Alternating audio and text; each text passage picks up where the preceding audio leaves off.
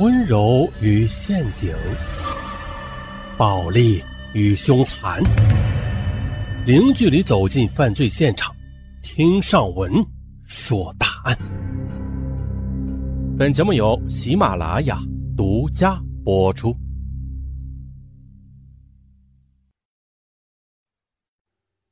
说起大案来呀，白宝山是在中国刑侦史上有坐标地位的杀人犯之一了。他于1996年3月至1997年8月持枪先后杀害军人、警察和无辜群众十五人，抢钱是一百四十余万元，并且在狱中先后杀害两人。在他被捕之后，他说过以下一段话：“ 我想过了，法律这样判我，我服刑出来就去杀人。”哼哼杀死那些受法律保护的人。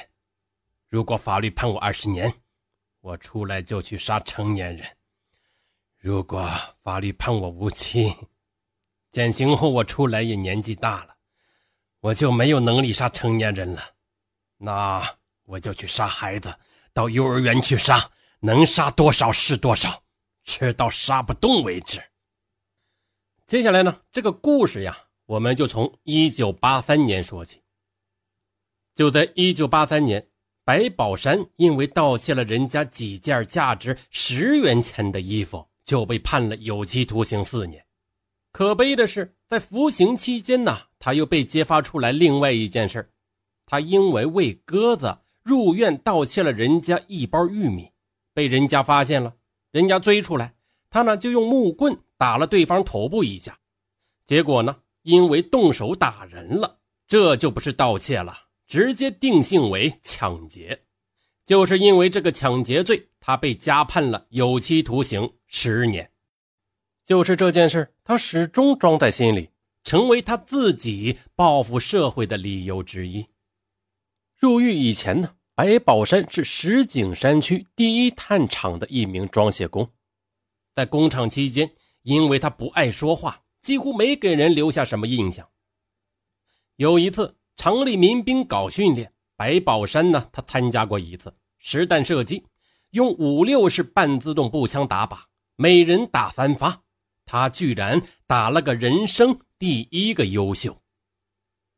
而就在那次之后啊，白宝山就千方百计的向亲戚借到了一支气枪，他下了班就背着枪到附近的林子里去转悠，去打鸟。一年之后呢，他的枪法练的是极准，十五到二十米内枪响鸟落，是弹无虚发。夜里很晚呢，他也不睡觉，用气枪瞄着老鼠打，一枪能把跑着的小老鼠打死。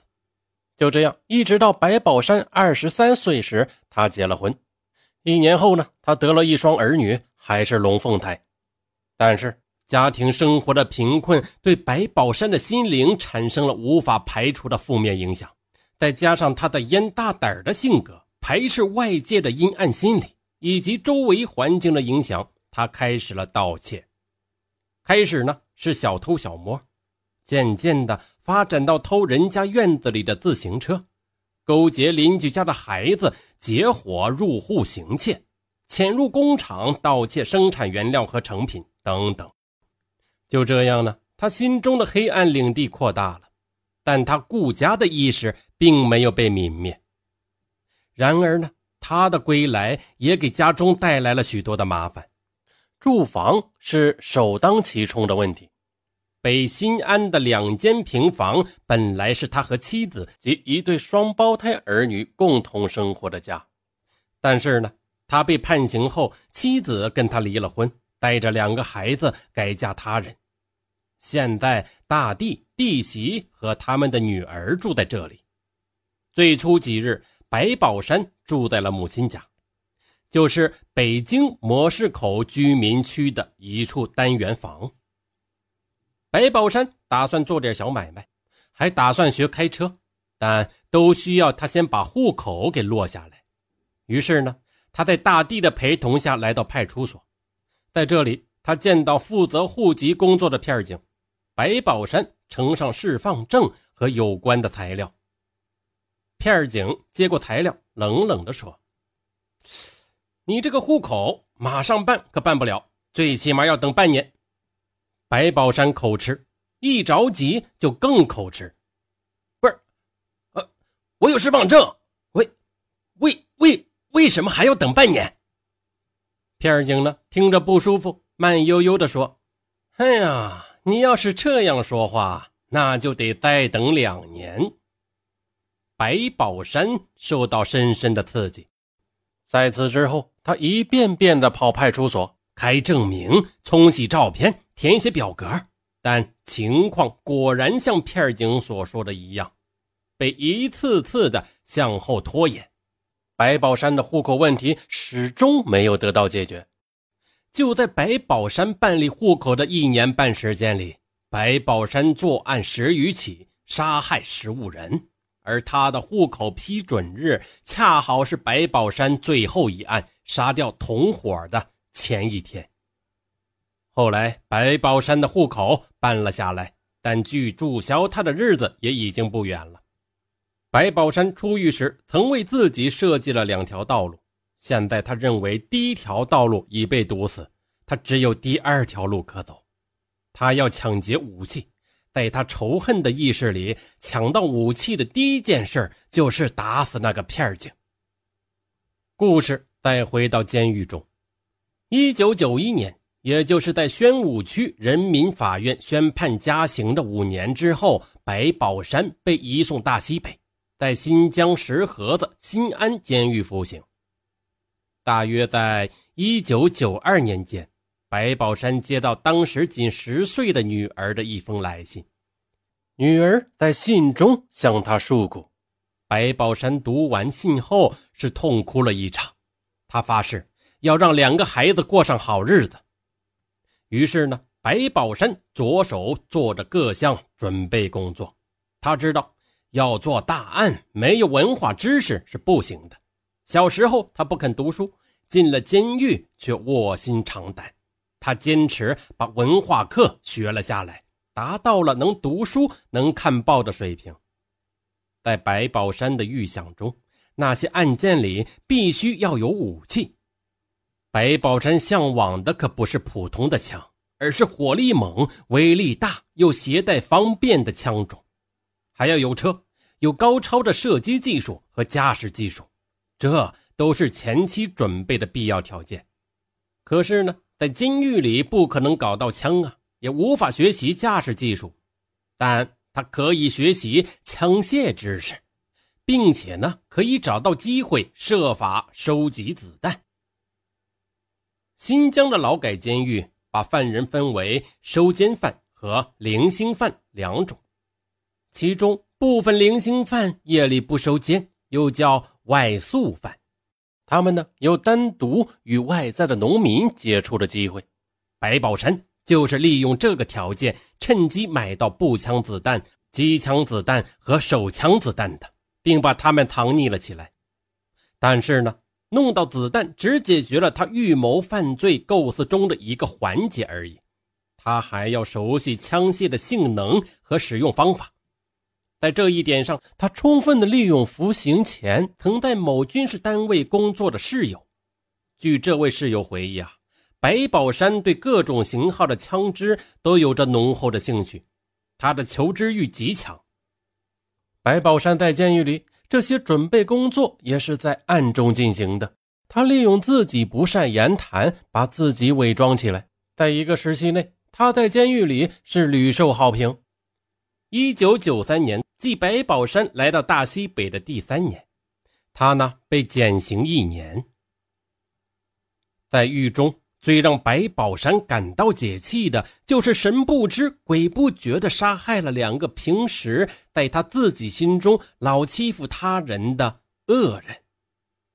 一九九三年九月，与白宝山一起放牛的李宝玉突然失踪了。狱方呢，马上对李宝玉失踪案件进行了调查。李宝玉并没有带走任何东西，况且呢。他还有一年就服刑期满了，按照常理，犯人在这种时候是没有特殊理由的话是不会逃跑的。虽然存在着许多疑点，但是却找不到其他的证据。就这样，事情最终以李宝玉逃跑而定案了。李宝玉是因何失踪的？最清楚底细的莫过于白宝山呐。大约就在一周之前，李和白二人发生了争吵。